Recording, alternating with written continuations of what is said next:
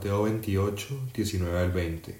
Por tanto, id y hacer discípulos a todas las naciones, bautizándolos en el nombre del Padre y del Hijo y del Espíritu Santo, enseñándoles que guarden todas las cosas que os he mandado, y he aquí yo estoy con vosotros todos los días, hasta el fin del mundo. Amén.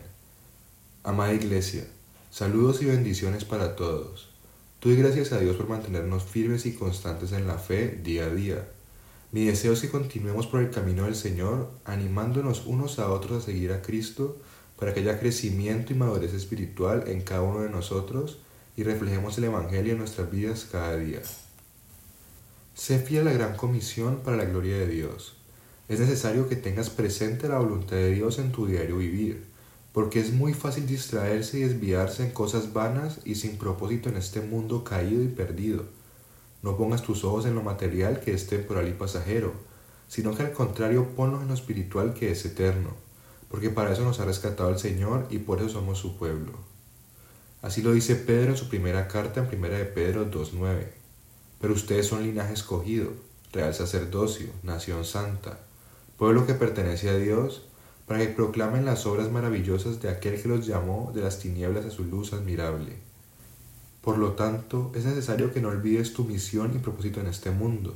Eso es vivir para honra y gloria de Dios y cumplir con el mandato de la gran comisión, porque Él nos sacó de las tinieblas y nos trajo a la luz de su gloria.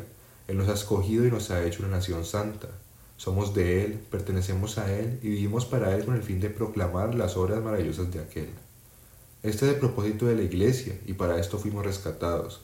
Por lo tanto, si no tomas este error y lo pones en práctica, estarías desobedeciendo a Cristo y olvidando tu propósito. Haz verdaderos seguidores de Jesús. Jesucristo es claro y directo en este mandato. Él nos pide ir y hacer discípulos de todas las naciones. Este mandamiento te debe mover a actuar para ser discípulos bajo cualquier circunstancia. Localmente debes evangelizar a tu familia, amigos y conocidos para que vengan a los pies de Cristo, discipulándoles y enseñándoles a que guarden todas las cosas que os he mandado esto es la verdad bíblica y el Evangelio verdadero.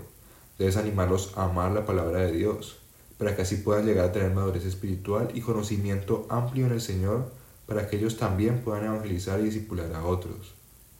Universalmente es bueno apoyar la Gran Comisión enviando y apoyando misioneros que obran en otros países y áreas no alcanzadas, orando y ofrendando para proveer lo necesario a los que salen de su comodidad, preparando más misioneros bíblicos que entiendan y amen el Evangelio para orar en lugares que nunca han escuchado hablar de las buenas noticias de salvación de Cristo Jesús. No estás sola en tu misión. Puedes estar segura de que todo lo mencionado anteriormente se puede conseguir y lograr, no por sus propias fuerzas, sino por la fuerza de aquel que todo lo hace posible y que nada es imposible para él. Por lo tanto, eso te debe llenar de gozo y confianza, pues sabes que no estás sola en este mundo, amada iglesia, y que Él permanecerá contigo hasta que el mundo mismo llegue a su fin por lo tanto, pon manos a la obra en esta gran comisión para honra y gloria de Dios.